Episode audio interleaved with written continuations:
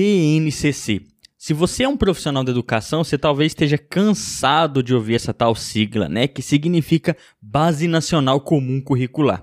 E se você não atua na educação básica e caiu de paraquedas nesse episódio, você deveria saber o que, que é esse documento de 600 páginas que começou a ser implementado em 2017 e que provavelmente vai definir os rumos da educação brasileira. Esse é mais um daqueles episódios que surgiram a partir da comunidade que o Ensinecast criou e isso nos deixa para lá de satisfeitos. No nosso grupo de ouvintes do WhatsApp, participam estudantes, pesquisadores e professores de várias regiões do Brasil. Um desses professores é o Arthur, que trabalha na rede municipal de educação básica lá de Santa Catarina e que participou de alguns episódios conosco. E ele tem um podcast de educação e ciência, que é o Ouvir Ciências, confere lá. E ele ajuda também ativamente na construção aqui do Ensinecast, né? E em um dos nossos debates sobre ensino de ciências lá nesse ilustre grupo, o Arthur acabou citando a tal BNCC. E de lá para cá essa sigla surge aqui e ali nas nossas discussões e até nas nossas lives lá no YouTube. E foi assim que o Arthur nos sugeriu a Larissa Zancan para falar do tema em um episódio aqui conosco. E ela é professora, pesquisadora e que além de estudar a fundo a tal base, ela dialoga com outros professores sobre esse assunto. E a Larissa não apenas sabe muito bem o que, que é a BNCC, mas ela também sabe como por quem e para quem esse documento foi feito. E principalmente, né, ela fala com a clareza fantástica sobre esse assunto e sabe qual cidadão esse documento pretende formar. Essa BNCC aparece assim em muitos debates sobre educação e ensino de ciências, né? Como quem não quer nada, de repente surge a sigla, mas ela nos revela um mundo por trás da educação. Um mundo que nem sempre é muito visível, o um mundo das políticas educacionais. E essa base não é apenas um documento, ela reflete interesses de diversos grupos e tem impactos diretos na formação do sujeito social no Brasil. E a gente pode citar alguns grupos aqui, como por exemplo a Fundação Lehman, o Instituto Natura, o Instituto Ayrton Senna, o Instituto Unibanco e a ONG Todos pela Educação. São instituições privadas que vêm decidindo os rumos da educação brasileira como um todo. Diante disso tudo, aqui você pode estar se perguntando, então, o que, que é essa BNCC? Que documento é esse? Por que, que ela é tão importante? Como é que ela pode mudar a educação básica brasileira? Por isso, antes de começarmos aqui nossa conversa, eu vou definir para você o que é essa tal de BNCC, segundo o que consta na sua própria página. Vamos lá? Conforme definido na Lei de Diretrizes e Bases da Educação Nacional, a LDB, vale a pena aí conferir o que é LDB, hein, pessoal? Mas vamos seguir. A base deve nortear os currículos dos sistemas e redes de ensino das unidades federativas, como também as propostas pedagógicas de todas as escolas públicas e privadas de educação infantil, ensino fundamental e ensino médio em todo o Brasil. A base estabelece conhecimentos, competências e habilidades que se espera que todos os estudantes desenvolvam ao longo da escolaridade básica. Orientada pelos princípios éticos, políticos e estéticos traçados pelas diretrizes curriculares nacionais de educação básica, a base soma-se aos propósitos que direcionam a educação brasileira para a formação humana integral e para a construção de uma sociedade justa, democrática e inclusiva. Ou seja, ela é um documento que serve para organizar a escola básica aqui no Brasil, do ensino fundamental 1 né, e até a educação infantil, até o ensino médio. Lá tem os conhecimentos básicos que todo estudante deve terminar a escola sabendo. Porém, falar dessa base nacional comum curricular não é tão simples assim. Além dessa definição não trazer tudo que está lá no documento, quando a gente vai discutir esse assunto, um monte de termos começa a vir à tona e que eles podem passar desapercebidos ou confundir a sua cabeça aí, tipo PCN, LDB, Steam Education, PNLD, itinerários formativos, competências, habilidades e por aí vai. Então fica tranquilo, que aqui no episódio a gente vai explicar o que são esses termos que você precisa saber para desvendar as políticas públicas por trás da educação brasileira.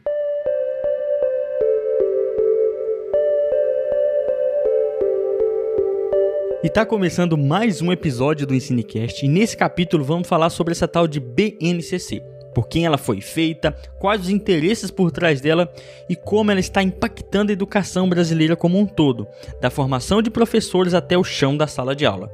E a gente vai saber desse assunto com quem entende dele. Mas eu já posso adiantar antes desse episódio começar. BNCC não é apenas um daqueles documentos que você pode achar chato e que vai ficar empoeirando lá no gaveta ou num servidor da internet. Ela foi feita por pessoas com a visão muito particular de que tipo de cidadão a nossa educação precisa formar. Esse documento não impacta apenas estudantes, professores, coordenadores, diretores ou demais profissionais ligados diretamente à educação formal, à escola mas ela também impacta todos os rumos da população brasileira, inclusive cientistas e demais profissionais. E a notícia ruim antes do episódio começar: provavelmente os rumos que a BNCC vai dar para a educação não se referem necessariamente a uma formação ampla e crítica das pessoas, que a gente tanto almeja né, para nossa sociedade.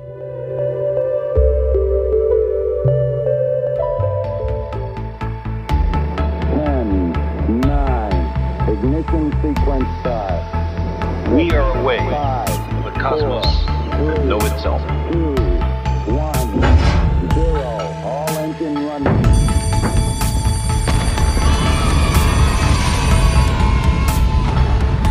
Ensinecast. Ensino e Ciências Naturais. Olá, olá, caros primatas da internet. Bem-vindos a mais um capítulo aqui do Ensinecast, nosso podcast sobre ciência e educação. Aqui quem fala é o James, falando aqui diretamente de Jataí, no miolo do Goiás, e hoje estamos aqui com um time de peso para falar sobre BNCC, né? E essa sigla aqui, você já ouviu falar dela, talvez se não ouviu, ela é muito importante para a educação do nosso país de algum modo ou de outro. E os primatas participantes do episódio de hoje, além de mim aqui, né? É, que hoje time desfalcado, o Marlon já vai falar sobre isso. Temos eu de Jataí, o Marlon diretamente de Goiânia. Fala aí, Marlon. Bom dia, boa tarde, boa noite, meu povo e minha pova do Ensinecast. De novo, é um prazer estar aqui. Você pode ver que eu gosto do Ensinecast, né, James? É Fica claro que eu gosto do Ensinecast, por quê? Porque eu estou aqui, né? Ao contrário de certas pessoas que não compareceram no episódio de hoje, você pode ver isso, você pode sentir, né?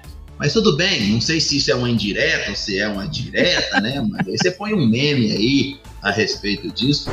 Você é vergonha da profissão! Mas vamos lá, estamos num assunto muito importante para o país. As questões, tanto as questões positivas quanto as questões negativas. Então a gente vai colocar tudo aqui na mesa, discutir com, com boa vontade e má vontade também. Não tem problema não, dos dois lados. Perfeito, é isso aí. Isso é indireto, porque a Eveline, o Cristiano e o Fernando estão de férias, né? De férias lá na casa deles, mas estão descansando, estão cabulando esse Cinecast. Isso é inaceitável, é vergonha da profissão mesmo. Mas tá bom. Pra falar desse assunto aí, a BNCC, muito importante, eu diria não só para professores, para pessoal que está ligado diretamente à educação, mas para todo mundo que quer entender os porquês da educação brasileira, é um assunto que reflete um monte de coisa, né? E a gente precisa de um convidado, uma convidada de peso para falar desse assunto aqui foi a Larissa, que foi é, apresentada a gente pelo Arthur, ouvinte nosso. Um abração, Arthur. Fala aí, Larissa, falando diretamente de Florianópolis. Dá um oi pro pessoal. É, boa tarde, boa noite, pessoal. Meu nome é Larissa, como eu fui apresentado. Eu sou professora de Ciências, de Biologia.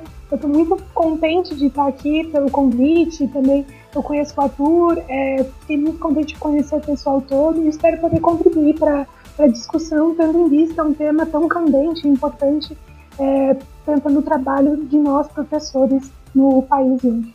Perfeito. E é isso aí, gente. Olha, eu acho que é, já foi falado no nosso grupo do WhatsApp do Cinecast, já foi falado na nossa última live. Esse tema da BNCC tem rondado o Ensinecast há um tempo e casou muito bem a Larissa ter sido apresentada a gente, aqui com a gente hoje, para falar desse assunto, porque os ouvintes têm é, procurado saber desse negócio. E eu queria saber primeiro de você, Larissa, como é que você foi parar nesse assunto de BNCC que muito professor escapa disso? Conta, pra, conta aí pra gente. Então, é, quando eu estava em sala de aula, né, eu como eu falei, eu sou professora de ciências, de biologia, ministrei aula para ensino fundamental, ensino médio, também no ensino superior. E quando eu estava particularmente aqui na rede municipal de ensino, é, eu me deparei com esse assunto. Eu sabia que a BNCC ia chegar, não sabia muito bem do que se tratava, então eu acabei submetendo um projeto de pesquisa para eu fazer o doutorado. Então, no momento, estou fazendo doutorado e o meu objeto de estudo é a BNCC, justamente para poder compreender melhor o que, que é a BNCC, quem a elaborou, a quem ela vai servir e quais seriam as consequências dela para a educação brasileira, em especial para o ensino de ciências. Né? Justamente, é, até porque por mais que o Marlon trabalhe com formação de professores aí que vão atuar na educação básica e lidar com a BNCC, e ele tem que lidar com isso também pela formação, né? A gente já vai entender disso melhor. E eu estou na educação básica hoje e estou num processo de implementação da BNCC no ensino fundamental 2, junto com os outros professores aqui em Goiás. É, e eu fico curioso demais da conta por isso, justamente para né, nortear a minha atuação e o Marlon, a atuação dele lá na formação, e todo mundo que está curioso, porque acho que você já vai explicar isso para a gente. Tem muita gente que até hoje não sabe muito bem o que, que é isso, né? E a gente precisa de um, norte mesmo. E, e é realmente o que, que é e quem fez essa tal BNCC, essa Base Nacional Comum Curricular, Larissa? Então, é, tu já começou, acho, com uma pergunta difícil, porque eu acho que a gente precisa dimensionar ela, né? Quando a gente fala de BNCC, a gente já dá, eu acho, na nossa cabeça a última versão, a terceira versão, que foi aquela versão aprovada.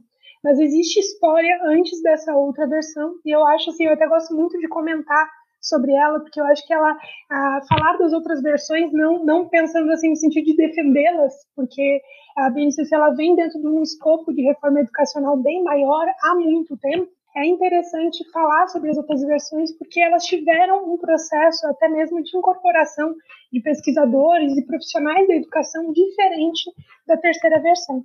Então, assim, é, antes de falar muito bem o que é, porque eu acho que isso está muito dimensionado, digamos assim, com essa terceira versão, eu gostaria de contar, eu acho, nesse primeiro momento, essa história, né, de, de como aconteceu essa construção. Então, é, a BNCC, com esse termo e mais ou menos nos moldes que a gente tem hoje, ela começou a ser elaborada mais ou menos em 2015 no MEC. De 2015 a 2017 aconteceram, no caso, essas três versões da BNCC, uma em 2015, a segunda versão em 2016 e uma terceira em 2017. Para fundar essa primeira versão, o trabalho de comissões anteriores no MEC foi completamente apagado. Então, havia, digamos assim, no MEC uma discussão mais ampla sobre a BNCC, que vinha de fóruns e eventos, né, incorporando profissionais da educação. Só que esse trabalho de 2019 a 2015 é, foi apagado e foi reiniciado em 2015 com, digamos assim, com, com um novo verniz, com um novo pessoal tocando essa discussão. Eu acho que um marco importante é um primeiro seminário interinstitucional para a elaboração da BNC, que aconteceu em 2015 em Brasília. E foi nesse seminário em que o pessoal do MEC chamou professores e pesquisadores de outros países para compartilhar exemplos exitosos de bases curriculares de outros países. Então, essa primeira versão da BNCC já começou com essa perspectiva, digamos assim, de tornar a BNCC nacional nossa um pouco semelhante a essas outras que vinham de fora. Então, nesse primeiro congresso se formou a comissão que tocou a primeira versão da BNCC. É, depois que essa comissão trabalhou, né, essa versão, a primeira versão, ela foi disponibilizada para uma consulta pública. Eu não sei se vocês lembram, eu estava na escola na época, o tal dia D da BNCC, não sei se vocês chegaram a ficar sabendo ou participaram. E depois, digamos assim, dessas contribuições, dessa consulta pública que foi online, né, saiu uma segunda versão da BNCC.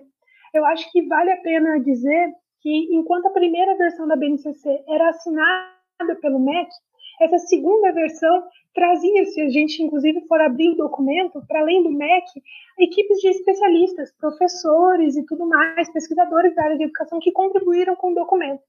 Depois que essa versão foi elaborada, isso aqui é uma história meio longa e meio confusa, mas é importante trazer ela.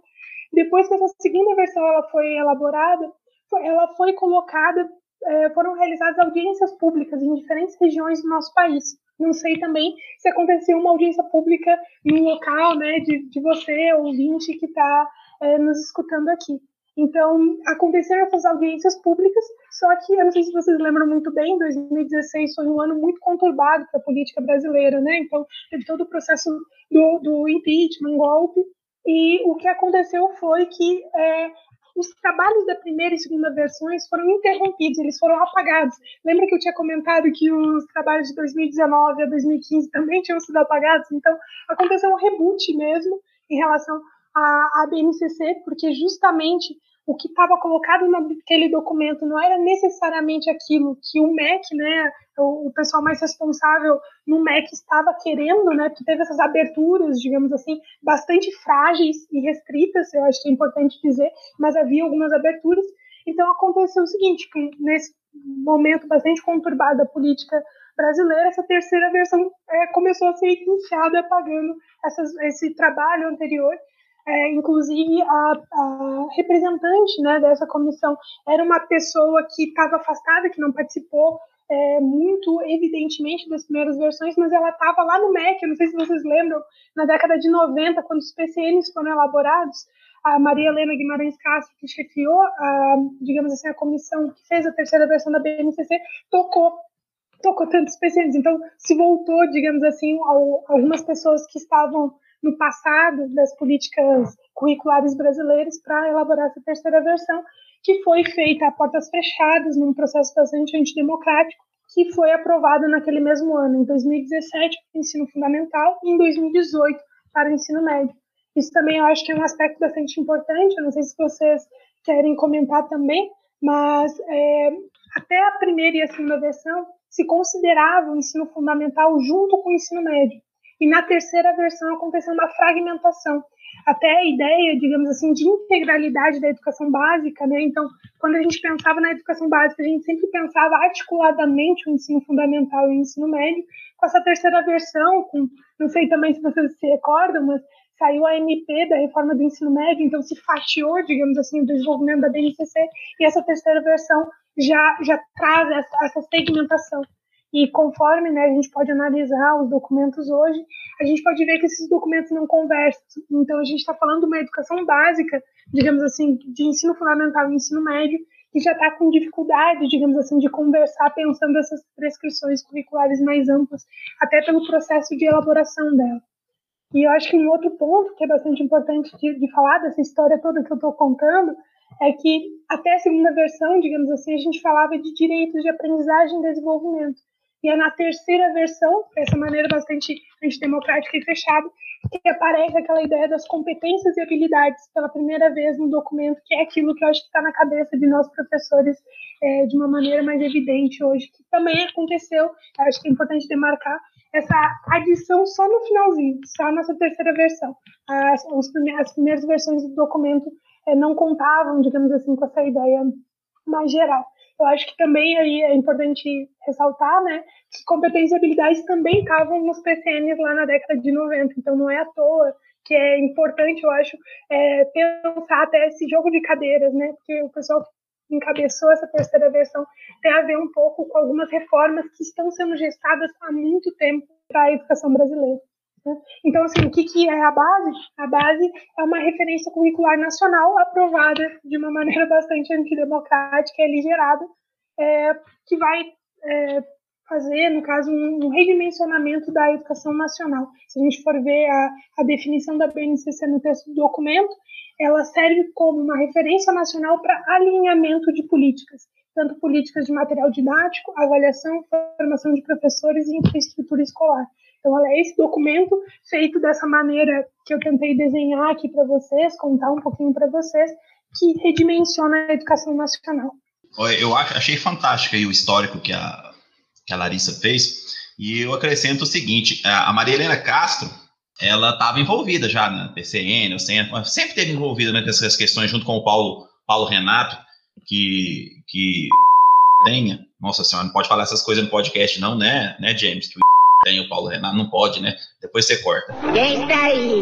É você, Satanás. Então, pessoal, é, o PCN, PCN+, quando você tem um artigo na Investigações em Ensino de Ciências, que entrevistou os caras que trabalharam no PCN em 94, 95, 96. É um negócio bizonho, né, Larissa? Os caras não tinham ideia do que eles estavam fazendo. Eles não tinham ideia do que estavam fazendo eles, eles importaram essa questão da habilidade e competência de, de, de, de, outras. Eles não sabiam direito o que era habilidade e competência, importaram isso de um, de um referencial que eles não conheciam, e isso ficou na educação brasileira, no PCN, no PCN, na OCN, no ensino médio inovador. E aí, quando a Larissa foi muito, muito, muito é, é, correta nisso, quando os pesquisadores brasileiros começaram a trabalhar numa base é, mais democrática, e isso foi por água abaixo, O que, que retorna no, no diabo da BNCC da terceira versão? A desgrama da habilidade competência que a gente achou que ia se livrar dela de algum momento, né? Então, tem, tem, que tomar cuidado com isso. Não é que é necessariamente ruim ter habilidade e competência, né? As pessoas acham assim, não, é ruim ter habilidade e competência. Não, a questão não é essa. A questão é, da onde vem, né? Qual é a origem dessa ideia de, de, de, do sujeito ter habilidade e competência? Como se ele tivesse um quadradinho, né, Larissa? Tem que ser assim, assim, assado. É, é bastante, nesse, nesse aspecto, é bastante antidemocrático. Por outro lado, eu vou fazer um, de advogado diabo aqui, né? A justificativa da habilidade e competência é porque parte do pressuposto que é mais fácil para o professor entender as questões relacionadas à habilidade e competência. Mas nem advogado diabo, né? Tratar o professor como um imbecil. Não é? é, é isso que é a tristeza da coisa.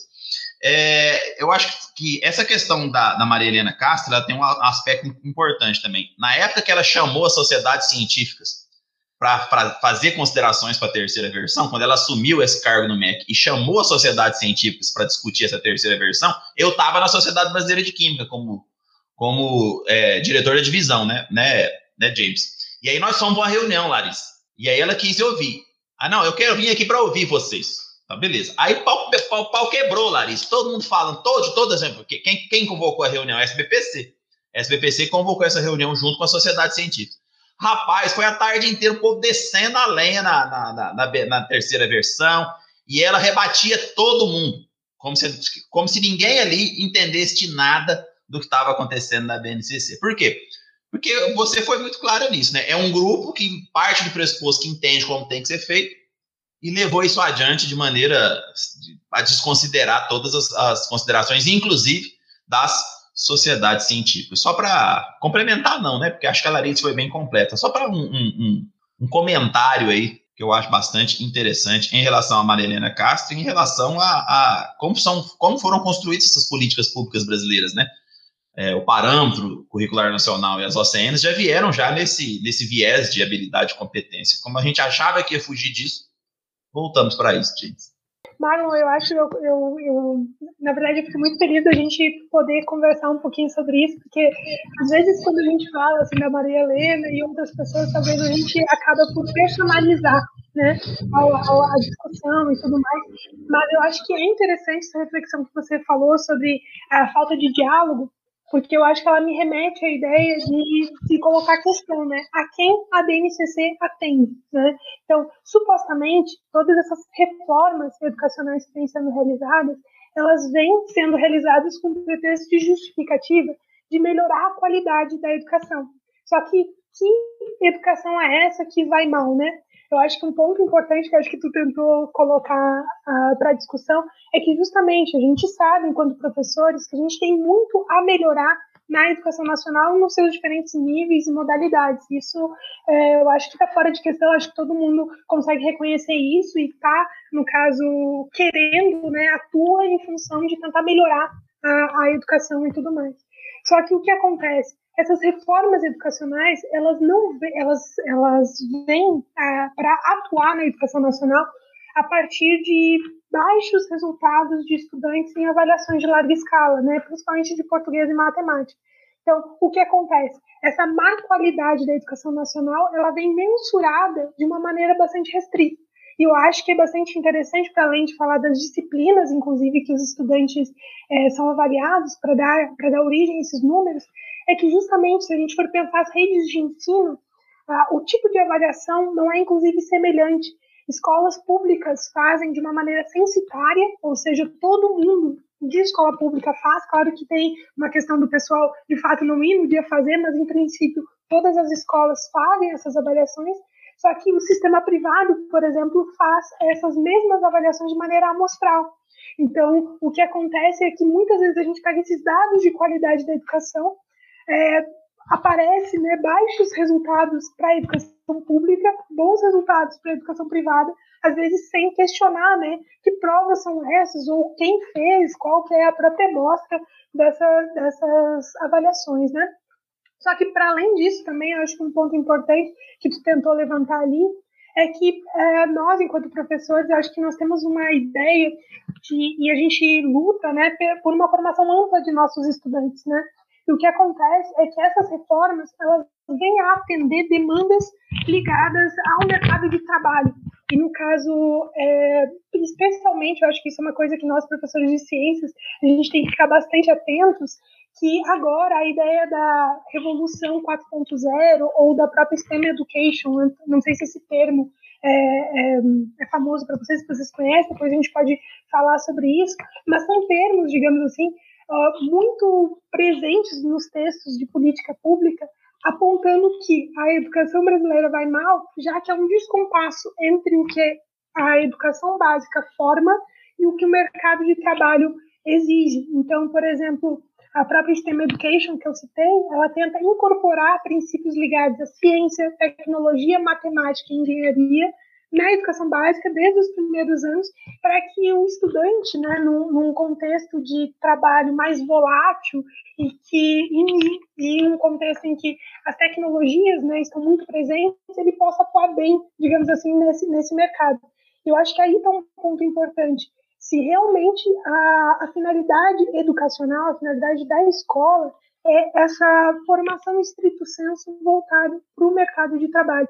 Até se a gente for pensar bem no CC de ciências, uh, tem muita gente que acho que ficou bastante assustado quando os livros didáticos chegaram uh, nas escolas, porque elas incorporam essas ideias de, de por exemplo, adicionar física e química desde o primeiro ano do ensino fundamental, então desde criança as, a, o pessoal vai ter acesso a conteúdos de química, de física, uh, propriamente de, de, tecnologia mesmo, né?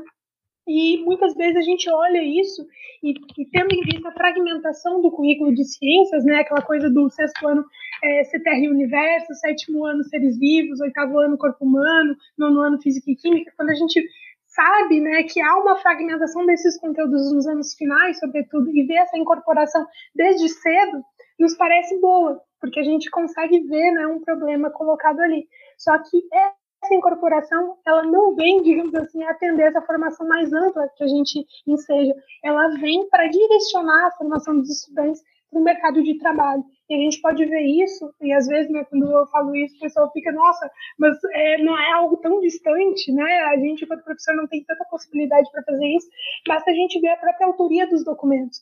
A autoria dos documentos, ela é relegada, se a gente for ver, né, a, a aquilo que a gente chama de reformadores empresariais. Então, fundações que atuam em nome de órgãos do setor privado. Né? Então, a gente tem é, uma série de bancos, uma série de, de, de, de empresas mesmo que fizeram até movimentos, eu não sei se vocês ficaram sabendo sobre o movimento pela base, por exemplo, para poder fazer com que essas reformas fossem aprovadas justamente para atender aos seus próprios interesses. Né? Então, eu acho que essa é uma chave, ou no caso, esse conceito né, de reformadores empresariais, eu acho que é importante, porque se a gente localiza esses agentes no jogo das reformas educacionais, eu acho que fica mais fácil para a gente entender a quem essas reformas é, vêm a servir. São esses interesses de mercado mesmo, e tendo em vista o, o, o, a grande quantidade de competências e habilidades presentes nesses documentos, vai ser muito difícil, digamos assim, a gente conseguir trabalhar outras coisas para além daquilo que está prescrito. Então, por mais que a gente mesmo seja uma formação mais ampla para os nossos estudantes, é, provavelmente a gente vai ficar restrito àquilo que não é nem pautado pela gente, né? Foi pautado por esses reformadores desde o primeiro momento né, da, da elaboração da BNCC. Aí, Deixa uma. uma... Ô, oh, James, pode falar, desculpa. Não, pode, pode, pode. Eu Não, uma coisa que eu, que eu acho importante o, o ouvinte saber é, por exemplo, eu, como pesquisador, eu não sou contra a base. É, é, é, importante que se coloque isso, que às vezes o ouvinte fala, ah, vocês é contra as bases, vocês é maluco, não tem que ter uma base. Não. Eu sou a favor de que o país tem que ter uma base nacional.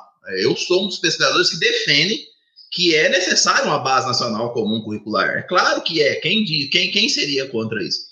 Acho que a Larissa colocou muito bem. O problema é qual que é o motivo dessa base atual, né? Qual que é a intenção dessa base que nós temos. Esse que é, essa que é a, uma das colocações que eu acho importante que a Larissa colocou. Então, acho que o ouvinte, é, é, é preciso que o ouvinte entenda que um país das dimensões como o Brasil precisa de uma base. O problema é como ela foi implementada, né, que a Larissa está colocando aqui para a gente. Então, é, às vezes a gente fica com essa pecha, né? Vocês é contra a base, contra a base. Não, não, não. A gente é crítico a essa base, como ela se encontra, como ela foi colocada pelos motivos já elencados pela Larissa. Né? Então, isso é importante colocar, né, Larissa? Aliás, aí eu pergunto, né? Aliás, eu defendo que o país tem que ter uma base. Aí eu já aproveito. E você, você também defende que o país tem que ter uma base? Ou, ou até para o nosso ouvinte saber, né? Ah, ela critica a base, mas ela é a favor ou contra uma base? É, então, é, tentando responder essa pergunta, Maio, é, eu estou tentando trabalhar isso no meu projeto de tese, é, pensando realmente diante da história da educação nacional e as desigualdades educacionais que nós temos, né, que muitas vezes que eu acho que elas são manifestações de desigualdades sociais bastante profundas, que têm marcadores de gênero, raça e classe bastante evidentes, é, eu penso que precisamos sim estabelecer uma base. Só que não necessariamente, eu acho que isso é uma pergunta que a gente precisaria colocar. É, não necessariamente a gente precisaria ter uma base tal qual essa que foi aprovada e via, por exemplo, prescrições gerais amplas. Nós podemos, na verdade, se a gente for ver a história da educação, a gente tem uma base maior. E a, via livros didáticos, via formação de professores. A, a, gente tem história. Há um currículo de ciências que há muito tempo está é, tentando ser implementado no nosso país. Então, há sim conhecimentos, acho que básicos, né, conhecimentos gerais de ciência, de literatura, é, de, das diferentes disciplinas escolares que a gente precisa, que os estudantes têm que ter acesso, porque muitas vezes só tem acesso no espaço escolar, né? Então, se a gente for pensar todas essas desigualdades, é importante que haja sim só que a gente não pode é, concordar com uma base que foi elaborada do jeito que essa foi, aligerada de maneira antidemocrática e com conteúdos, Marlon, eu queria frisar, conteúdos que têm direta ligação com demandas de mercado. Então, é, por mais, eu acho que eu, eu venho falando um pouco nas escolas aqui da região, também estou tô, fui convidada para falar em alguns locais sobre, sobre a BNCC. Eu acho que é importante assim que a gente também demarque que se a gente for ver, ler o texto da BNCC, tem trechos do documento que são bastante interessantes e a gente, eu acho que enquanto pesquisador, é, gostaria de alguns pedaços, só que a gente não tem como, especificamente no caso da BNCC, é, gostar de uma parte e não ligar essa parte com um todo, que é esse processo de reformulação da educação nacional via essas políticas públicas. Então, o que vem acontecendo desde 2015, a BNCC tem sido central e a partir da BNCC, uma série de outras reformas estão sendo provocadas. Então, eu já citei uma, eu não sei se os ouvintes já, já, já viram, né? Os livros didáticos já estão chegando nas escolas a partir da BNCC. Então, o Programa Nacional do Livro e Material Didático foi alterado para poder adotar a BNCC. O SAEB, que é a nossa avaliação de larga escala, digamos assim, também foi alterado para usar a BNCC como matriz e agora, mais recentemente, é, aconteceu a reformulação, né? Pelo menos assim, tudo isso são propostas, pessoal, e depois a gente pode discutir o quanto uma proposta de fato ela chega, é implementada e tudo mais. Mas eu estou falando do desenho das políticas, né? Então, também recentemente houve a aprovação de uma base para a formação de professores e agora, num contexto de pandemia, uma base nacional para formação continuada também. Então, é, a BNCC ela tem sido central e eu acho que por causa desse alinhamento de políticas ligadas a um, uma homogeneização entre processo de ensino, aprendizagem, avaliação e formação a partir dessas políticas que eu estou tentando é, elencar aqui para vocês. É por causa disso, eu acho que a gente não pode concordar, porque não tem como a gente concordar com um pedacinho disso. A gente está falando de um redimensionamento da educação nacional que visa o controle do trabalho que acontece no chão da escola.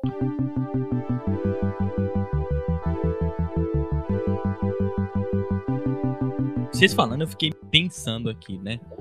Eu perguntei aqui primeiro para você, Larissa, quem fez e o que é. Mas a gente às vezes não se pergunta para quem, né? E para que que é isso? Qual que é o objetivo de, desse, desse documento? Porque quando a gente fala disso, a gente está pensando em, nos estudantes, nas pessoas, nos mais diversos lugares que estão passando pelos mais diversos problemas, numa base que seja uma base que os coloque num nível, pelo menos, social, né? Menos desigual, né, que a gente vê no Brasil. E é isso que a gente fala aqui no Cinecast, a gente falou na, live, né, de, uma, de uma educação é, significativa, assim, um ensino, uma aprendizagem significativa. É, e, e, essa aprendizagem significativa, quando a gente fala isso tudo e fala dessa educação para libertar as pessoas, a gente fala também nos episódios, a gente quer dizer que essa educação não é só para o trabalho. Né? E vocês estão falando da BNCC, vocês falam trabalho, mundo do trabalho. Aí eu vou ficando assim, então, nós continuamos naquela roda viva em que a escola, nas suas diversas dificuldades, né, não está formando o, os alunos e as futuras gerações para uma vida em sociedade um pouco mais, digamos assim, vamos usar essa palavra, plena, né? E eu fico preocupado, porque eu, eu, a gente até discutiu um pouco disso na live nossa, então quem quiser, eu vou deixar link na descrição também aqui nas referências, sobre essa preocupação, né? É, em que as pessoas são formadas para o trabalho, né? E, e, de modo muito mais estreito, enquanto outras não. Então, então vocês estão dizendo que essa BNCC teve a primeira versão, a segunda versão, que talvez tinha um escopo mais amplo, né? Eu já, eu já deixo a pergunta aqui. E a terceira versão, que já foi refletir alguns interesses mais particulares. E que veio para essa questão de uma formação para o mercado de trabalho. E eu, assim, eu quero deixar que eu, a gente não, tudo bem preparar para o mercado de trabalho, né? O problema é que a gente está focado nisso, enquanto esse mercado de trabalho ele exclui as pessoas também. Então, o que que, que tá acontecendo? Eu fico. É, é, confuso, parece, né? Por um lado, gente, eu posso estar tá confundindo a cabeça do ouvinte, mas eu só quero dizer: quem que é né, essa, essas pessoas que, estão, que a BNCC está querendo formar? E a outra pergunta é, é, até seguindo a linha aqui, será que essas pessoas que a BNCC querem formar vão ser formadas dessa maneira que ela está propondo? Ela vai ser implementada mesmo ou ela pode ser ignorada? Né, são perguntas que eu, que eu deixo aqui, para não confundir ninguém, mas que me deixaram encucado. Então, James, eu acho que tu colocou uma pergunta fundamental. Acho que você colocou várias perguntas que acho que a gente pode debater um pouco. É, eu também, sabe, James, enquanto professora, e vendo muitas vezes, eu, eu fui professora de escolas públicas, né, e vendo a situação dos meus estudantes, é, eu, eu pensava muito justamente no quanto a escola há possibilidade, digamos assim, de atividades educativas emancipadoras dentro da escola. E de romper aquele que... conhecimento do familiar, do senso comum, né? Que é um ambiente que ele pode conhecer algo diferente que não aquela reprodução da sociedade, né? Então, só que eu acho que é essa a questão, sabe, James? A gente não pode, eu acho que a escola, isso é uma coisa que eu há pouco me dei conta, não sei se também os ouvintes é, têm, têm, compartilham dessas questões. A escola, ela está numa, num, numa situação bastante delicada, pensando a sociabilidade nossa para os tempos mais contemporâneos. Por quê? Porque ela está ela é, ela tá no centro de uma contradição muito grande, que é qual? ela tem uma faceta ligada à reprodução social, mas ao mesmo tempo a gente, enquanto profissionais, consegue perceber que na escola existe espaço para a gente desenvolver atividades que sejam mais emancipadoras. Então, eu acho que tem essa dupla face da escola que eu acho que a gente não pode também tirar de, de mente quando a gente está é, discutindo sobre qual que é a finalidade da escola. Eu acho que no momento atual, e se a gente for ver a situação das coisas, né, isso que eu estava falando, né, esses tempos eu estava vendo dados do censo, por exemplo, é, é direto, na verdade, quando a gente vê a questão da diplomação e a informalidade a maior parte das pessoas que estão em situação de informalidade ou mesmo estão em situações, digamos assim, é, sociais mais frágeis, são pessoas que não têm acesso à escolarização. Isso a gente pode pegar números para poder colocar, né? Então, eu acho que essa faceta da reprodução social, no quanto a escola, digamos assim, ela poderia contribuir para tirar as pessoas dessa situação, eu acho que ela é bastante evidente mas ao mesmo tempo ela serve sim para manter o estado das coisas, para as coisas continuarem a, a, se formar. Eu acho que na BNCC, com, a, com essa ênfase, sobretudo para o mercado, ela revela essa face da reprodução que a escola vem a atender. Então, eu acho que também, quando a gente está em sala de aula, eu acho que a gente precisa assim dar conta mesmo desse, desse jogo contraditório que está colocado no espaço escolar. E qual que é a questão, pelo menos que eu acho assim mais evidente sobre essa questão da formação para o mercado de trabalho? É justamente tu enfatizar na formação processos ligados ao saber fazer, é, processos procedimentais por parte da formação dos estudantes, que é isso que a BNCC faz. Se a gente dá conta, né, de que existem 111 habilidades que os estudantes vão ter que dar conta só em ciências, se a gente for pegar a BNCC, por exemplo, essa fase procedimental do saber fazer, ligada a essas demandas né, do, do mercado de trabalho, para a formação de, um, de uma pessoa que seja resiliente, criativa, empática, né, para poder depois atuar sem ter uma carreira ou trabalhar, digamos assim, grande parte da sua vida, né, em função de, de, uma, de um mercado de trabalho bastante dinâmico, porque é isso que está sendo desenhado para a nossa geração, para a geração a partir, acho que da nossa, diante dessa revolução 4.0, dessas demandas do século 21 que eu tentei enunciar. Eu acho que é bastante importante que a gente perceba, né, que essa faceta procedimental está ligada com essas demandas que é, são diferentes das demandas é, do mercado de trabalho que haviam antes, né? Então, Acho que isso, isso é um ponto bastante relevante. Olha, que coisa importante que a Larissa falou aí, James, que às vezes a pessoa fala assim, uai, mas não é importante preparar para o mercado de trabalho, não? Nós não, não vivemos num mundo capitalista que precisa do trabalho. Mas aí que tá, né? Existe o trabalho e o trabalho. Qual trabalho vai ser direcionado à classe trabalhadora e qual trabalho vai ser direcionado à elite? Uhum. Vamos pensar num aspecto da BNCC que é bastante importante, a Larissa pode falar um pouco sobre isso, que são os itinerários formativos, né? que vai reverberar nessa reforma do ensino médio, principalmente. Por exemplo, um, um estudante de escola periférica que escolhe, ele, será, ele vai ter mesmo a possibilidade de fazer uma escolha de itinerário formativo completa que está no BNCC? Não, põe aquele, põe aquele meme do não aí depois do James. Não. Não! Antes de seguir, os itinerários formativos nada mais são que unidades curriculares ofertadas pelas escolas, né, para possibilitar ao estudante aprofundar seus conhecimentos em uma determinada área que ele tende a seguir e concretizar seu projeto de vida, né? É, digamos assim, é meio que uma matéria optativa dependendo do foco desse estudante, sacou? Ele não vai ter, ele não vai ter a escolha é, de todos os itinerários formativos. Agora imagina um sujeito da elite que estuda numa escola particular. Você acha mesmo que a escola particular vai oferecer apenas um ou dois itinerários formativos? Ela vai começar a fazer promoção. Ó, de manhã você faz três itinerários formativos, mas à tarde, se você pagar a mensalidade, você vai fazer mais quatro itinerários formativos, como se tivesse isso tudo, né? Eu tô, tô, tô enchendo o saco de vocês, estou exagerando, para mostrar que o trabalho existe para as duas classes, mas quem que vai ter acesso ao melhor nível de trabalho de fato a partir do que a BNCC preconiza? Quem que vai poder escolher, né? Exatamente. É, agora, imagina um sujeito aqui, vamos pensar em Goiânia, né?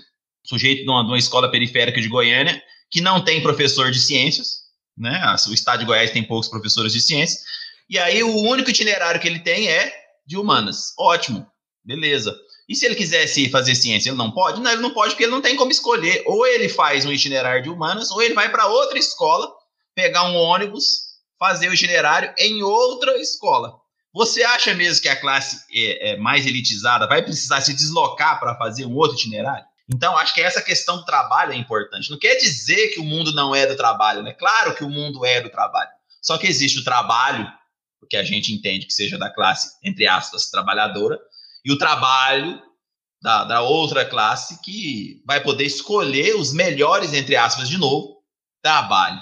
Então, essa é, uma coisa, essa é uma questão importante e que, infelizmente, a BNCC, a reforma do ensino médio, que é uma política baseada no BNCC, como bem já elencou a Larissa, né, só relembrando vocês, como é uma política é, que teve, que foi consequência da BNCC, nos leva a esse tipo de coisa, é, a esse tipo de separação de trabalho. Não, ninguém aqui é contra o trabalho, né, Larissa? De jeito nenhum. Quem vai ser contra o trabalho? Eu trabalho.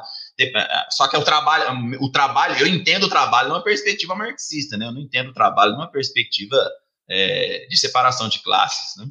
Não, então, eu acho que só tentando responder também uma questão que o James levantou e complementando um pouco o que você falou, Mário. É, então, é, será que a BNCC vai realmente é, se fazer presente em escolas, por exemplo, é que aqui a gente está usando, no caso, duas redes, né? Rede pública e rede privada, meio que para a gente conseguir exemplificar um pouco, eu acho, as reflexões que a gente está querendo colocar.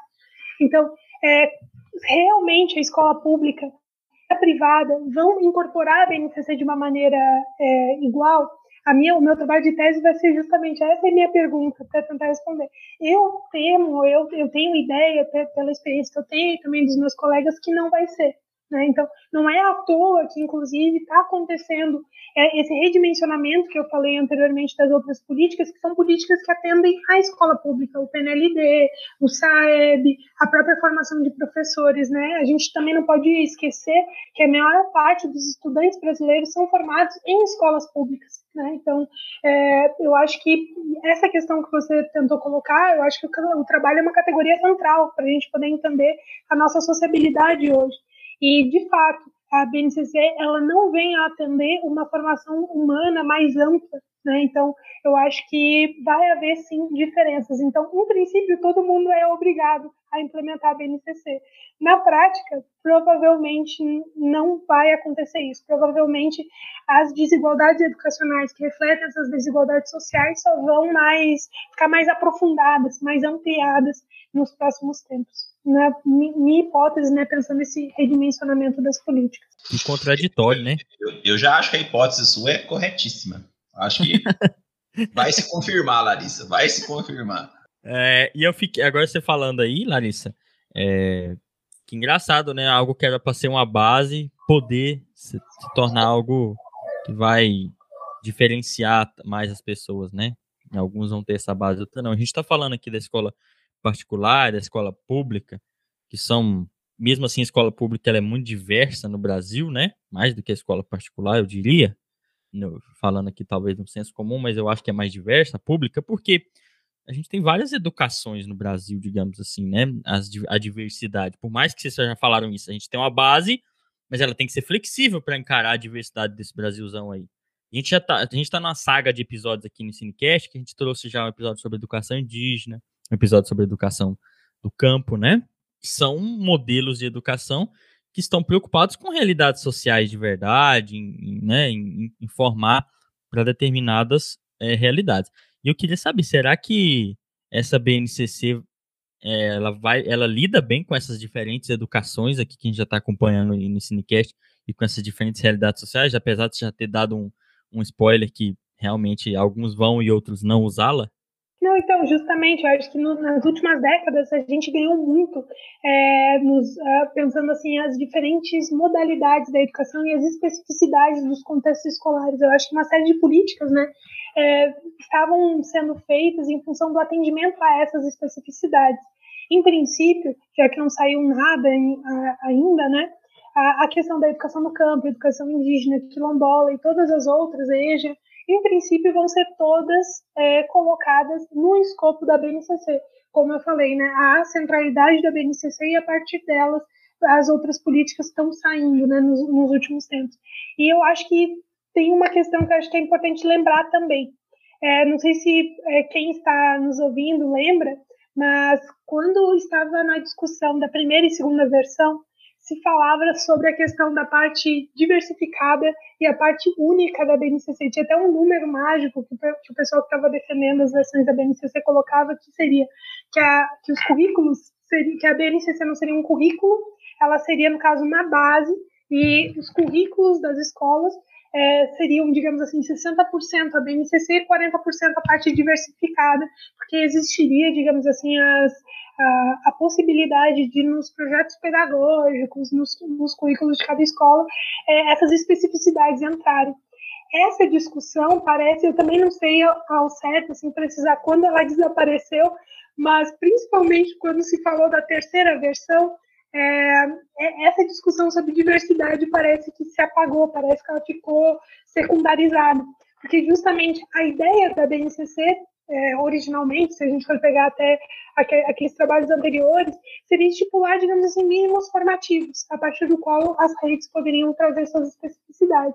Mas se a gente for ver todo esse processo desencadeado, sobretudo pela terceira versão, a ideia é que, é, a partir dessa base, se enche o currículo e essa base, na verdade, se torne um teto, se torne um máximo. Porque, por exemplo, se a gente dimensionar essa homogeneização e padronização de currículos em relação aos processos avaliativos, e aqui eu citei a questão do SAEB, por exemplo, a gente sabe o que vai acontecer. O que vai ser ensinado vai ser aquilo que cai na prova.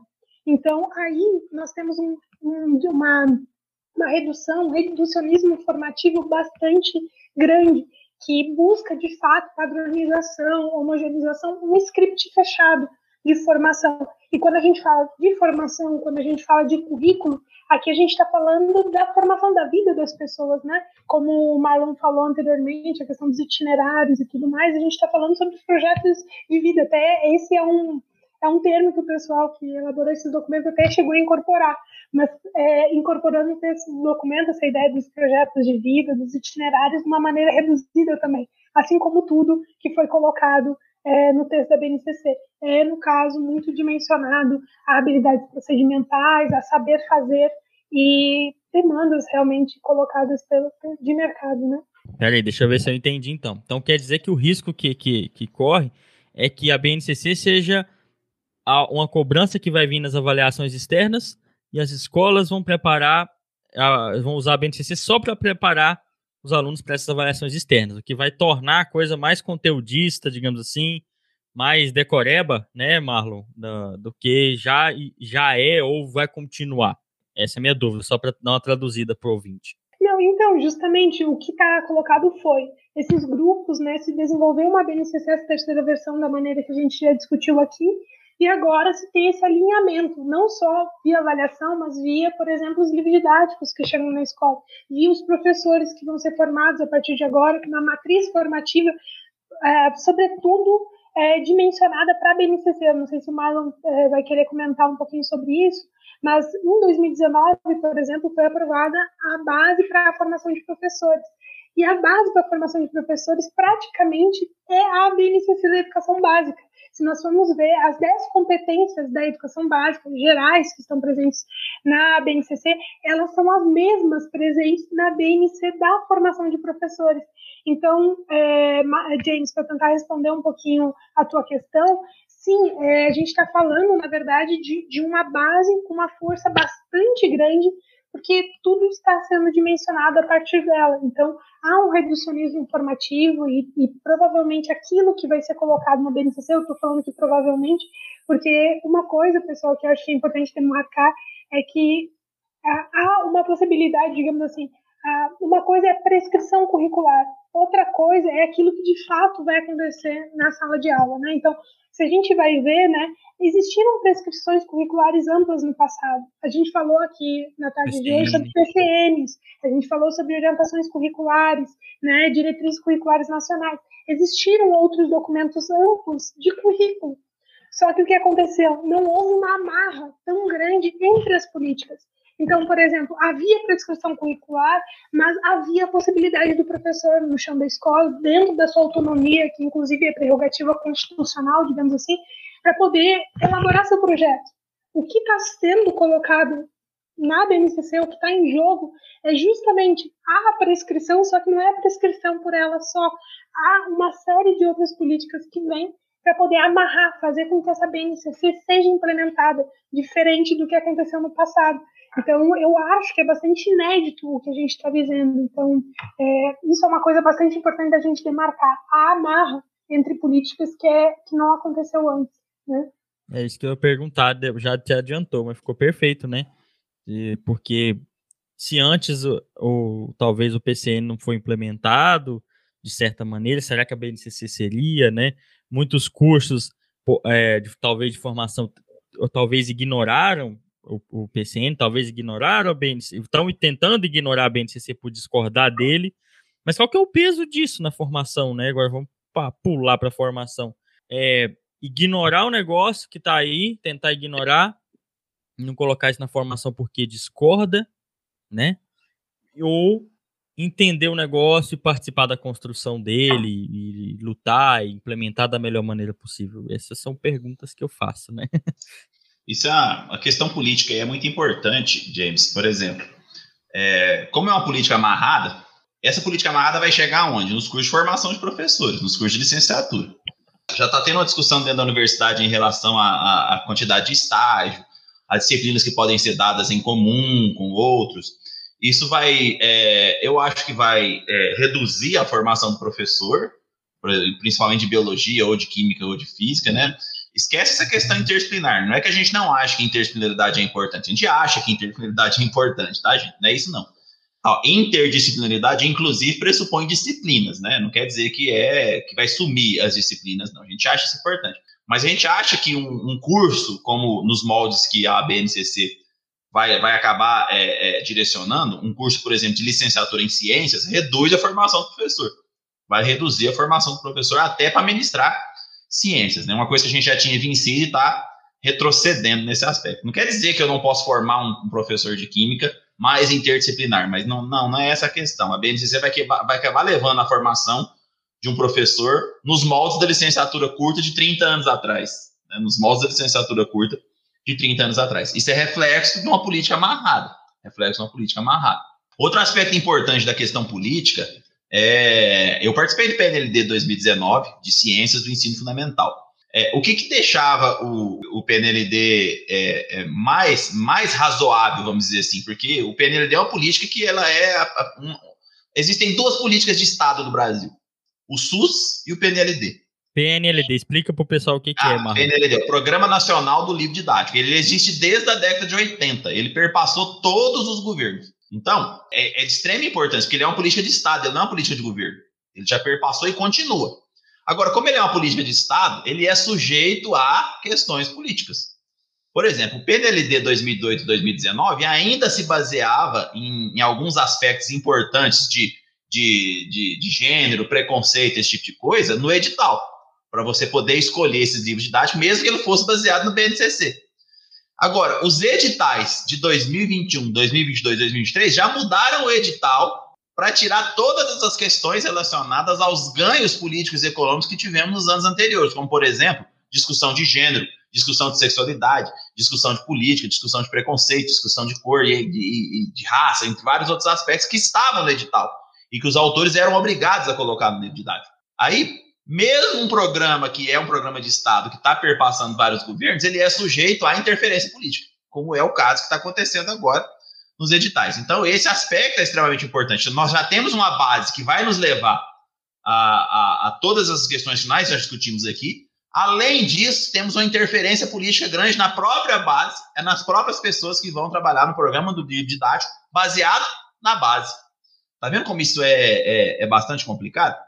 É, e nesse momento em que todos nós deveríamos estar trabalhando nesse Programa Nacional do Livro Didático, muitos de nós fogem, muitos de nós não querem trabalhar nesse Programa Nacional do Livro Didático. Olha só o, o, o quanto isso é mais perigoso ainda, né? Então a gente deixa a avaliação do livro didático na mão de não especialistas, o que é um outro problema também, né, Larissa? Então, de, deixa eu só comentar. Eu, eu tenho algumas coisas para falar, não sei se a gente pode falar especificamente sobre o PNLD, mas teve uma época, né, eu, no mestrado, eu cheguei a estudar o PNLD e estudei como os professores de biologia usavam um livro didático do PNLD, então, eu queria falar algumas coisas. Na verdade, é, o PNLD ele mudou. Né? Ele não, não se chama nem Programa Nacional do Livro uh, Didático, ele se chama Programa Nacional do Livro e do Material Didático.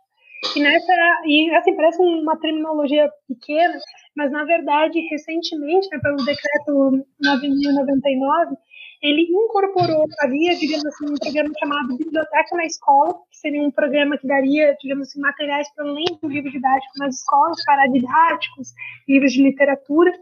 E recentemente, com esse decreto que eu mencionei, é, o PNLD passou a incorporar esse programa de biblioteca na escola. Mas não foi só o escopo dele que aumentou, digamos assim. É, o PNLD é o grande filão de editoras né, do, do setor privado. Editoras, inclusive, que apoiaram um movimento pela base. Editoras que apoiaram, digamos assim, o movimento pela base foi um movimento que foi desenvolvido é, um pouquinho antes de 2015, antes da BNCC começar a ser elaborada, aprovada e tudo mais. E, e se a gente for ver, digamos, os apoiadores são aqueles reformadores empresariais que vão desde a, de, de empresas, daí no caso, é, empresas de cosméticos, empresas de livro didático, mas também bancos, né? Só para tentar retomar um pouquinho isso. E o que aconteceu, né? O PNLD, né? Esse grande filão dessas editoras mudou e antes é, havia a, editais para convocar instituições de ensino superior para servir como avaliadores dos livros, né? Para coordenar, por exemplo, cada edição do PNLD.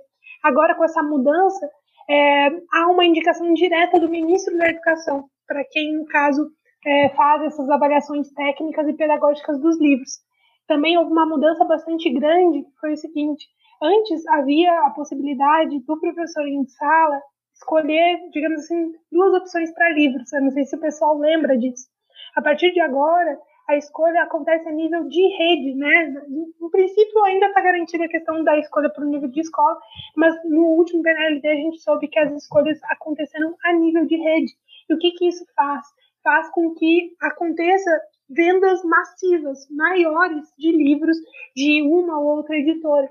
Então, até essa própria mudança recente do PNLD em função da BNCC, ela, eu acho que ilustra, é, mas não foi só em função disso, né, mas eu acho que ela ilustra é, o papel do setor privado, né, desses reformadores empresariais, definindo políticas educacionais. E aqui eu acho que vale a pena ressaltar, né, o que, que, seriam políticas públicas, porque quando a gente é, ouve, né, a gente sempre tem uma visão bastante positivada, quase neutra, digamos assim, do que seria uma política pública.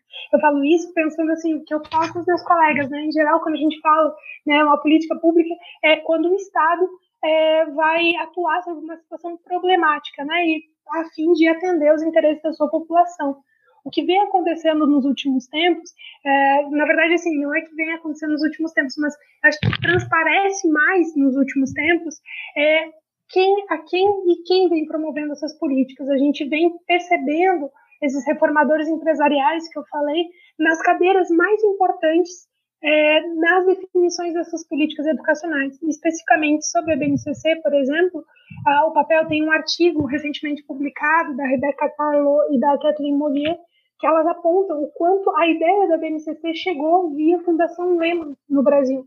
E, no caso, o MEC, ao tentar, digamos assim, pensar as políticas públicas, é, deu as principais cadeiras para a Fundação Lehman para defender, digamos assim, os rumos das políticas educacionais. Então, o que vem se transparecendo nos últimos tempos é justamente que as políticas públicas elas não vêm atender, digamos assim, de uma maneira neutra e positivada o interesse da população. Se a gente for pensar a questão da educação, a baixa qualidade da educação, na verdade, ela vem muitas vezes para poder atender até interesses financeiros dessas empresas que estão no MEC, que estão ocupando as cadeiras, mas não só no MEC. Se a gente for ver o próprio Conselho Nacional de Educação, a partir de 2016 ele passou a ser reformulado para que reformadores estejam presentes no CNE.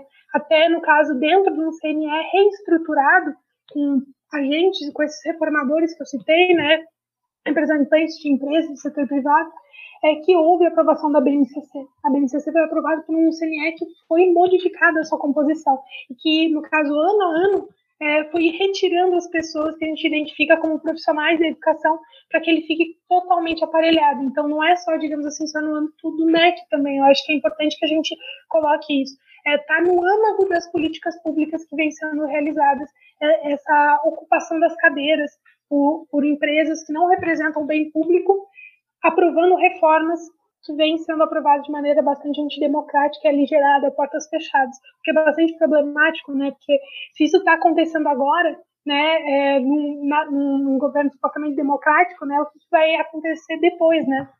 A gente de fato vai vai ter a possibilidade de ter alguma voz num processo que já foi, digamos assim, de início bastante antidemocrático, né? É uma das coisas que eu venho ouvindo bastante na sala de aula é justamente ah, a a BNCC foi aprovada, mas há espaço de resistência. Claro que há, claro que há, mas há um aparelhamento bastante grande para que a coerção em relação ao trabalho do professor, o controle em relação ao trabalho do professor fique bastante mais forte do que vinha acontecendo nos últimos tempos. E é importante que a gente conheça esses meandros das políticas para que a gente possa agir de uma maneira, eu acho, mais orientada e menos ingênua acerca do que vem acontecendo né, com a educação nacional. Chamar é... falar que ele tá até coçando lá, eu vi ele. Não, é essa questão do, do CNE, né? Eu, eu concordo com a Larissa, mas eu ainda acrescento mais. Não foi só o pessoal do empresariado que fez isso, não. Né? Muita gente nossa votou a favor também, Larissa. Muita gente que, que, que, que era pesquisador ligado às questões é, é, que a gente acredita como corretas, também votaram a favor da aprovação da BNCC como está. Então, isso é que dói mais, né? Isso é o que é o, o, o mais doído no fim da, das contas, né? Quando você vê que a aprovação ela não teve votos contrários, ela teve uma quantidade de votos favoráveis, até de gente que estava no CNE, que eram é, pessoas ligadas a, ao que a gente acreditava que é o correto. Isso aí é, é que me dói então, bastante. Então, a, a BNCC especificamente, não sei se a gente, a do ensino fundamental no caso, ela foi aprovada com um pedido de vistas de três professoras, que eu acho que são esses profissionais da, da educação, educadores, educadoras profissionais, né, que eu estava tentando citar, mas justamente não conseguiu segurar o movimento todo, né, de, de pressão que está acontecendo. Justamente, sabe, Marlon, eu não quero também trazer né, essa abordagem de uma maneira maniqueísta, no sentido de eles e nós. Né? Eu, eu também, quando a gente estava uh, ah, falando sobre a questão da escola pública e privada, eu gostei muito que o James lembrou, assim, há diversidade nas escolas privadas, há diversidade nas escolas públicas também. Mas eu acho que a questão toda, sabe, Marlon, é justamente, é, muitas vezes, as pessoas que podem estar ao nosso lado, podem ocupar cargos iguais aos nossos, não necessariamente têm uma preocupação com o bem público semelhante à nossa. Então, eu acho que é importante que a gente consiga identificar o que está em jogo, tipo, os agentes no jogo, para que a gente consiga se posicionar, porque às vezes, por mais que o pessoal, é, que a gente reconheça, né, colegas pesquisadores, eles estejam é, ao nosso lado, às vezes eles não defendem esse interesse público que está acontecendo. Inclusive, existem vários intelectuais que a gente chama intelectuais orgânicos, né, que, de fato, eles produzem é, conhecimento e tudo mais, não em função da, da, da, da, defesa do bem público, né? Eles acabam, no caso, dando, inclusive, originando pesquisas que servem para que esse, que o empresariado, por exemplo, que está ocupando essas cadeiras estratégicas, consiga, digamos assim, via diagnóstico, dizer o que deve ser feito ou não. Então, eu acho que também a gente tem que é, qualificar um pouquinho o debate, sabe, Marlon, como você lembrou, porque há pesquisadores e, e profissionais que também é, vêm estão contribuindo, né, para para a destruição do bem público, que é o que a gente está vivendo hoje. Até são esses profissionais que a gente consegue até ver citados nos textos das políticas. Então, se a gente for ver, isso também é uma coisa que a, gente não comentou anteriormente, a, a BNCC, ela cita bastante exemplos é, de países de fora. A maior parte das referências, inclusive citadas na BNCC, são de, de, de agências de fora, né? principalmente ali Estados Unidos, Austrália, Reino Unido e Chile. A BNCC da, a, BNC da formação de professores, ela cita muito o caso da Austrália, por exemplo. Até eu queria citar um pouco isso, porque é um exemplo bastante esdrúxulo, eu acho, porque até as três competências específicas de professores parece que uma tradução do texto da Austrália fala de conhecimento, prática e engajamento profissional, que na verdade são termos meio que traduzidos assim da matriz colocada lá na Austrália. Mas não só é, referenciais externos são usados, há também referenciais de pesquisa brasileiros citados nesses documentos, num número menor, claro, mas são citados porque também há pesquisadores que que servem né, a, esses interesses né, de quem está votando e aprovando essas políticas, né? É, esses caras estiveram aqui. O pessoal da Austrália teve aqui, rascunhou o documento, entregou de volta. Teve uma comissão australiana, bem colocado por você. Porque os caras estiveram aqui e rascunharam o negócio. Que a gente sabe dos bastidores aí, sabe? Os caras vieram mesmo, convidados pela Maria Helena, e desceram a caneta no negócio. Não é à toa que tem citação. É, né? aquele primeiro seminário que eu citei, que eu acho que talvez não tenha ficado muito evidente, aquele primeiro seminário interinstitucional para a elaboração da BNCC que aconteceu lá em 2015 foi justamente é o pessoal com esses exemplos exitosos de currículos de fora vieram, é, digamos assim, compartilhar as experiências com o Brasil para que inspirasse a elaboração da BNCC. Então, isso também eu acho que é um ponto que a gente não tocou, que é bastante relevante, né? Que referenciais e referências são essas? A BNCC, de fato, ela não cita referências, né? Se a gente for ver aquele texto que circula, né? Mas se a gente for ver os documentos e os pareceres, daí a gente consegue transparecer um pouquinho melhor essas referências, sim.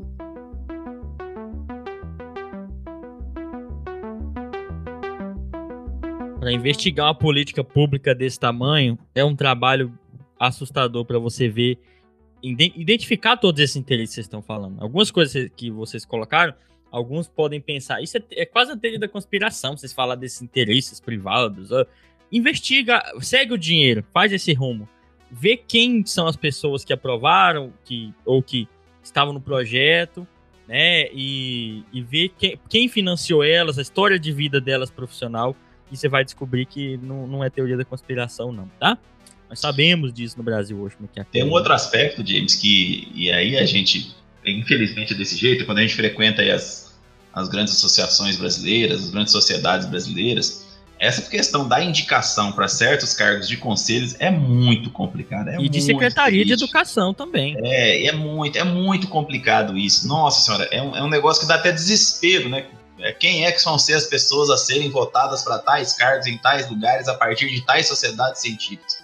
Ah, aí dá um desespero na gente, uma falta de. Aí, ah, aí Quando você, você pensa... Negócio, é, aí, aí entra na questão que, que do, do intelectual orgânico, né? Geralmente quem, geralmente quem acaba indo para uns lugares desses é uma pessoa que não faz, de fato, uma ligação direta com o chão da escola, com a formação do professor, propriamente dito. Mas isso daria outro Ensinecast. Justamente. Nós estamos chegando a 60 minutos de episódio. Eu vou ter que partir para a última pergunta, né, gente? Para fazer um, um fecha. Um, os episódios do Cinecast, Larissa, são para criar muitas perguntas, tá? Não se preocupe. Nós criamos mais perguntas no episódio de uma hora do que respondemos. Então, é, vários episódios lá no grupo dos ouvintes, por exemplo, vocês vão perceber quem está no grupo lá que dá um debate só com ponto do, do episódio lá inteirinho. Ó, o pau quebrando, pai! Eita porra! Briga na baixa, pai! Eita porra! Olá, aqui é o James falando diretamente da edição desse episódio. E não se preocupe que o pau quebra lá no nosso grupo de discussão no WhatsApp, não nesse sentido aí que você ouviu. Lá o debate come solto no bom sentido, no sentido da construção de conhecimento e da visão sobre diferentes pontos de vista de um tema.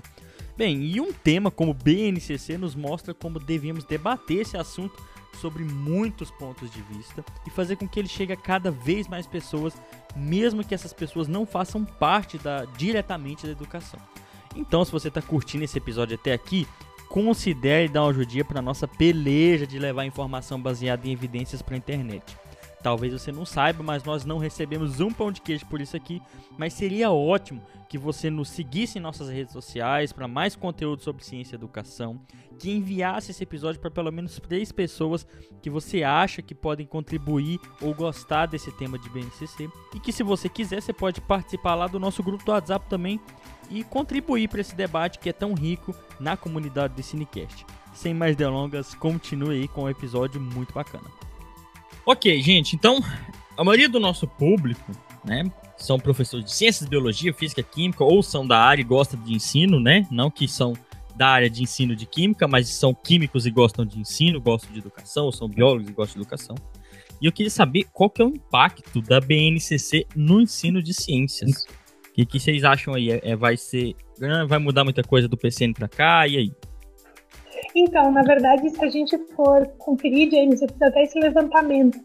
As competências gerais colocadas na BNCC de Ciências são muito semelhantes às competências colocadas nos PCNs. Então, por isso que eu acho que essa discussão que a gente estava tendo do, do quanto é, o velho está presente no contemporâneo, eu acho que é bastante importante. Inclusive porque os PCNs não pegaram, digamos assim, como a gente é, continua a, a falar, né? E, e eu acho que esse alinhamento que a gente tentou desenhar aqui no episódio tem tudo a ver com o fato de tentar fazer aquilo que estava no passado pegar dessa vez, né? Pegar dessa vez que se, se tem um projeto educacional colocado ali. Especificamente sobre ensino de ciências, é, já que tentando retomar um pouquinho até nossas discussões lá do início do episódio, é, a primeira e a segunda versões, já que tinha a presença de um pouco mais de profissionais, pesquisadores da área, é, se tinha uma perspectiva mais ampla, mais contemporânea, né, ligada às questões de pesquisa que a gente vem trabalhando na área de ensino de ciências. A última versão, que é a que está valendo, e eu acho que é isso que eu vou tentar é, focar na, na, nossa conversa agora, ela foca muito na proposta de letramento científico e de atividades investigativas. Inclusive, se coloca que o professor de ciências, né, teria que organizar essas atividades investigativas a partir de, de algumas etapas, como definição de problemas, levantamento, análise e representação, comunicação e intervenção. São etapas, digamos assim, que parecem que retomam aquela ideia da vivência do método científico, que é, que é algo que a gente vem criticando bastante há bastante tempo na nossa o área. O único método científico que existe para alguns, né? É, então, justamente isso era algo que a gente, enquanto área de pesquisa, estava trabalhando, né, problematizando e tudo mais, e parece que é a orientação central das questões, é, digamos assim, mais didático-metodológicas para como tratar as questões da BNCC. Então, essas atividades investigativas nessas etapas que eu citei, tem até um quadrinho, se vocês forem abrir a BNCC, colocando elas e definindo cada uma. Né? Então, acho que isso é um ponto que a gente precisa ficar atento e problematizar em relação ao que está proposto prescrito né, na BNCC.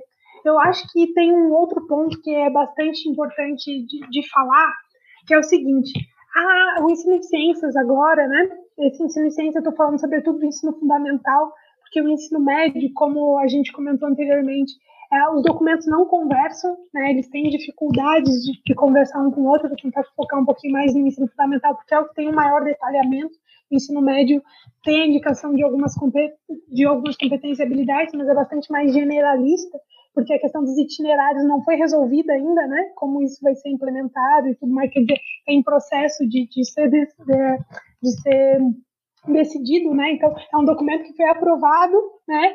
É, com uma prescrição sem que o processo ainda tivesse sido dimensionado, também é algo que a gente poderia questionar. Queria falar alguma coisa, gente? Não, é só, só um complemento rápido. No ensino médio, a carga para o ensino de ciências em geral, ele, ela, com o novo ensino médio, alterou, né? significativamente, ou estou errado?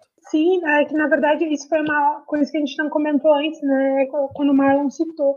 A, a única, digamos assim, disciplina escolar que está obrigatória ainda no ensino médio é o português e matemática, né? Então, é, retomando um pouquinho aquela discussão sobre os itinerários formativos, é, as redes de ensino podem ofertar ou não itinerários para além de português e matemática. Então, isso tem, a, tem uma questão que que é bastante importante, que a gente, enquanto professores, tem que é, decidir, pensar sobre, até principalmente professores de ensino superior, que quando se formam para o ensino superior, a gente está pensando na formação de pessoas que depois vão atuar nas escolas.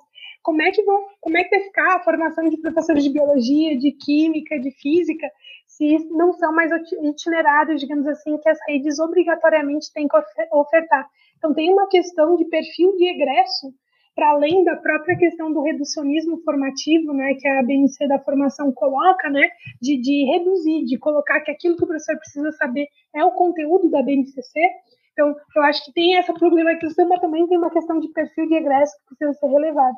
Mas tentando retomar um pouquinho a questão do ensino de ciências, né, é, no ensino fundamental, ele está organizado por três eixos, né, vida e evolução, terra e universo, matéria e energia. Então, a partir de todos os objetos de conhecimento e habilidades estão organizados a partir desses eixos. Tem algumas coisas interessantes, eu preciso comentar com vocês. É, por exemplo, se coloca né, a perspectiva da evolução desde o primeiro ano do ensino fundamental. E como eu comentei anteriormente, física e química está presente desde o primeiro ano. Então, aquela ideia da fragmentação, que também a gente citou né, antes, né, principalmente nos anos finais, parece que ela não, digamos assim, que ela foi atacada, que ela está tentando ser diminuída com a BNCC.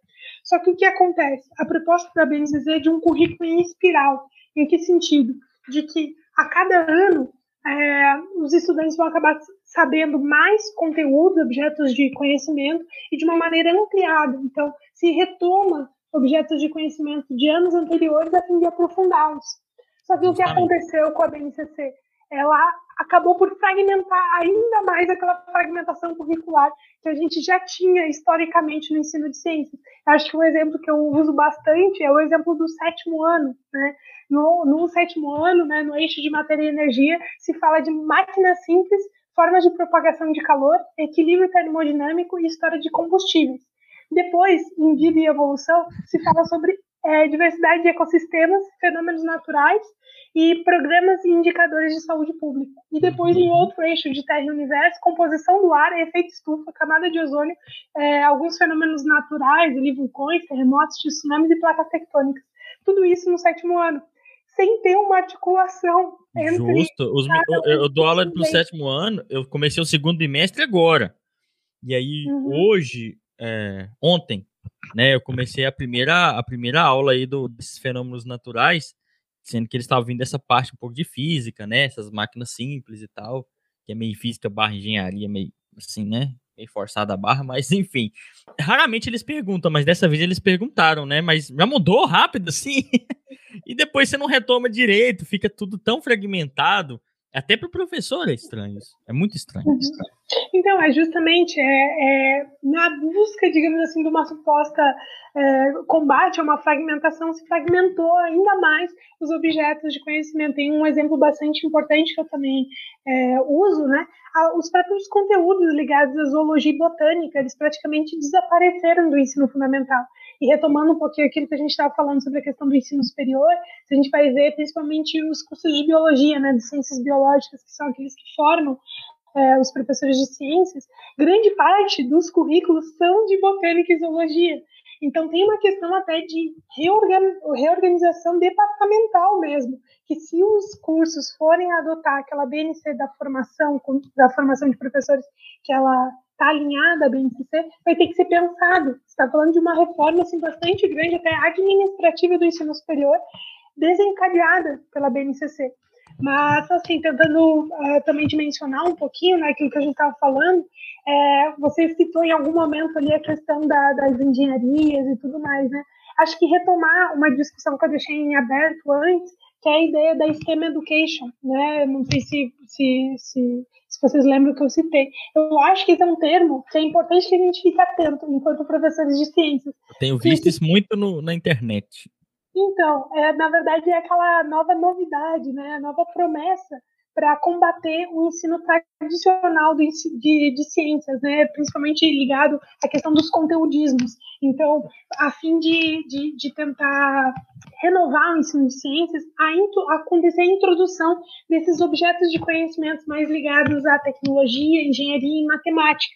Então, não é à toa que esse eixo que eu falei, que é interessante, né, de, de física e química desde o primeiro ano, é, ser, ser, ser incorporado, mas o que acontece? Ele vem nesse escopo né, da STEM Education, pensando a, a, reformulação formativa dos nossos estudantes. Então, é aquela coisa né, que eu também falar em algum momento, a gente não tem como é, descolar parte do todo. Então, tem sim algumas coisas que a gente pode até pensar e são interessantes para o nosso trabalho, só que essa influência indireta da STEM Education, que vem muito dos referenciais de fora, porque os currículos de fora, dos outros países, eles são organizados pela STEM, né, até o termo é em inglês, né, uh, justamente eles, eles vêm, né, acabaram sendo incorporados na BNCC a fim de reformular uh, o nosso ensino de ciência. Então, acho que é um termo que a gente precisa ficar atento, que está sendo bastante propagandeado, que vai resolver muitos dos problemas que a gente tem, mas nos parece, né, eu e outros pesquisadores, ser canto de sereia, né, no sentido de... de canto de, de coach hoje em dia, Larissa. também, também. Mas, assim, no sentido de ser algo bonito, que a gente vai, assim, até gosta no primeiro momento, mas que vai ter repercussões complicadas se a gente dimensionar uh, isso na formação dos nossos estudantes da educação básica. Justo. Estou aqui com o meu projeto de. É, o meu livro, desculpa, de projetos integradores que eu recebi esses dias da escola. Tá cheio de STEM aqui já. já tá é, rolando. Tá vindo muito por material didático, sabe, James? Então, assim, tem a BNCC que não tem uma, uma explicitação disso, mas a gente pode ver por esses eixos e objetos que a BNCC de Ciências coloca, mas principalmente nos materiais. Então, se tu entra no site das editoras de material, é, eles falam muito de STEM Education. Então, a gente pode até falar de uma incorporação indireta, no caso aqui do ensino de ciências. O professor Gustavo Pugliese, ele tem um artigo sobre STEM Education, que eu até convido os ouvintes a procurar, e ele coloca justamente essa hipótese de uma incorporação indireta da STEM Education via BNCC e materiais didáticos no nosso país.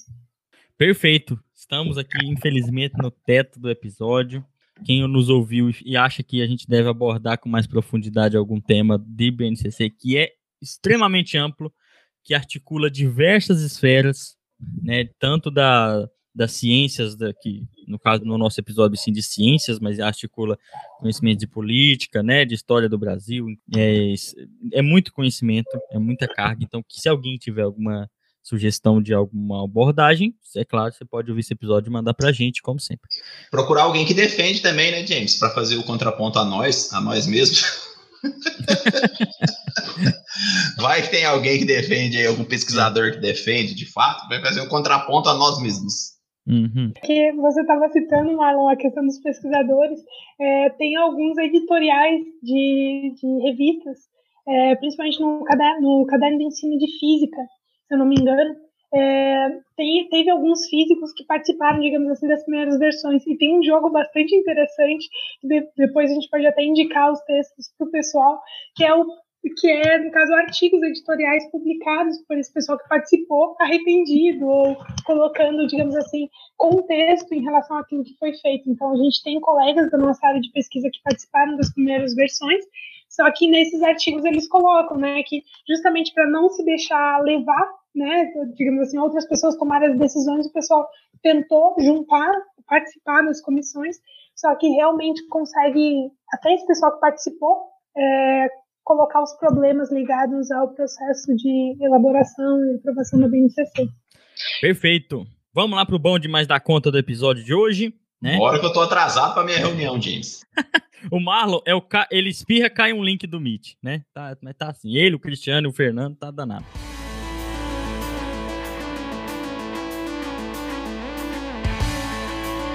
Mas vamos lá pro bom demais da conta de hoje. É um, é um episódio completo e complexo. Eu, eu, recomendo você conhecer a BNCC, gente. Passou de hora. Passou de hora. Tá? Começa pelo nosso episódio aqui para você se enraizar nesse tema que é muito importante, principalmente você professor. Mas vamos pro bom demais da conta de hoje, né? Do episódio de hoje, eu já vou encaminhar pro Marlon, para você ir pra sua reunião, tá, Marlon? é seu bom demais da conta pro episódio de hoje. Bom, James, hoje eu vou indicar. É, porque o tema foi tão complexo, né? Vai levar o pessoal a, a, a pensar tanta coisa, que eu vou indicar uma coisa leve, né? Para as pessoas ouvirem sua, no, no, recesso do celular, enquanto, enquanto descansam e refletem sobre a BNCC, né? Então eu vou, então, eu vou indicar Black Sabbath, ó, coisa leve. De né? novo? Coisa simples. Eu já indiquei Black Sabbath, já, né? Já, já. Mas eu indico de novo. Sunday, Blood Stand, como é que chama? É, não, vamos ouvir de novo, vamos ouvir de novo Black Sabbath. Por quê? Porque aí você vai ouvindo Black Sabbath e já vai ficando com raiva. Né? Vai ficando com ódio. Então eu indico o Black Sabbath aí hoje, para todo mundo ouvir. Porque eu ouvi Black Sabbath hoje de manhã, por isso que eu tô falando, sabe, James? Ah, eu ouvi de manhã, eu vou falar no Cinecast hoje, Black Sabbath. Então indica aí, pessoal, Black Sabbath, Ozzy Osbourne Eterno, comedor de morcego. E eu Vamos prefiro o Black Sabbath com o Dio, mas essa é uma discussão para depois, tá, mano? Não, o que, que é isso? isso nem, nem, pode colocar aqui, porque não existe Black Sabbath sem Ozzy Osbourne. O senhor, o senhor, por favor, se retire desta sala neste momento. é isso aí. Eu vou deixar o meu, que a gente sempre deixa o convidado pro final. É ritual aqui nosso nessa, nessa parte. É, eu vou recomendar. É um negócio bizarro, mas é um remix de Lana Del Rey estilo anos 80. Então eu vou deixar o link aqui na, na descrição. Eu achei bom demais. Eu já gostava de Lana Del Rey, tá? Você que é ouvinte, acha que é esquisito, mas é muito bom. É, esses remixes aí. Então vou deixar na descrição. Ficou bom demais da conta. Remix dos anos 80 de Lana Del Rey. Na, meio nada a ver, né? Minhas recomendações, que são sempre meio que o Marlon, as músicas mais pesadas, mas tá bom. Fica aqui minha, minha dica para vocês. Acho que essa pandemia tu tem voltado a ouvir música, né? Pelo menos um pouco. Vai lá, Larissa. Seu... E para mim, a indicação, né? Também para não me alongar muito mais do que a gente já se alongou aqui, é a proposição de uma música chamada Samba da Utopia, que saiu recentemente. Eu acho que é ótimo para a gente pensar, inclusive, o momento que a gente está vivendo hoje. É uma, é, uma, é uma música mais calminha, digamos assim, que a sugestão do Marlon. Mas eu acho que para tentar, tentar terminar esse episódio de uma maneira mais para cima e propositiva, porque eu acho que essa discussão toda ela tem a ver com nós nos apropriarmos do, dos documentos, é, colocarmos essa dimensão de reforma mais ampla que está direcionada na educação nacional, mas ao mesmo tempo a gente não pode se isolar e ficar, ficar para baixo, né? A gente precisa, na verdade, estar é, tá bastante ativo e atento para que a gente possa resistir e insurgir em relação a essas propostas que estão sendo é, sistematicamente propostas, apro aprovadas a portas fechadas, muitas vezes sem uma consulta para a gente. Então, acho que a gente tem que ter esse diagnóstico de realidade, mas a gente não pode deixar se abater. É aquela ideia de é, pessimismo das ideias e otimismo da prática. Eu acho que isso deve orientar o nosso caminhar né, a partir de agora e tudo mais. Então seria mais ou menos essa a minha recomendação. Eu acho que há espaço, há brechas e a gente precisa estar junto para poder é, se manter forte no combate a tudo isso que vem acontecendo. Só negar e fechar os olhos pode ser pior, gente. Então vamos, vamos ficar atento a tudo isso que tem acontecido dentro da educação brasileira. A toque de caixa, portas fechadas, tá? Acho que essa é uma lição muito boa para hoje. Muito obrigado, Laís. Foi um prazer receber você aqui, tá? Eu já vou me despedindo, mas muito obrigado mesmo. É bom ter alguém que fala com tanta tranquilidade e clareza sobre um tema tão complicado que é a BNCC. Muito obrigado de verdade, tá? Que os ouvintes aí, muito obrigado a quem ficou até o final desse episódio. Aqui foi o James. Tchau, tchau. Se despeçam. Marlon, depois a Larissa. Tchau, meu povo, tchau, minha pova. E agradeço a Larissa por falar com tanta propriedade, né, sobre o tema. Parabéns, Larissa. Eu acho que vai arrebentar esse episódio. E é isso aí. Beijos para todos. Então, pessoal, agradeço. Estou é, muito feliz de estar aqui e eu queria encerrar com uma frase também, uma outra indicação. Eu gosto muito da Angela Davis, ela tem uma frase que eu acho muito positiva, que liberdade é uma luta constante. Então, sigamos juntos e combatendo tudo isso que vem acontecendo. Obrigada, pessoal. Até a próxima.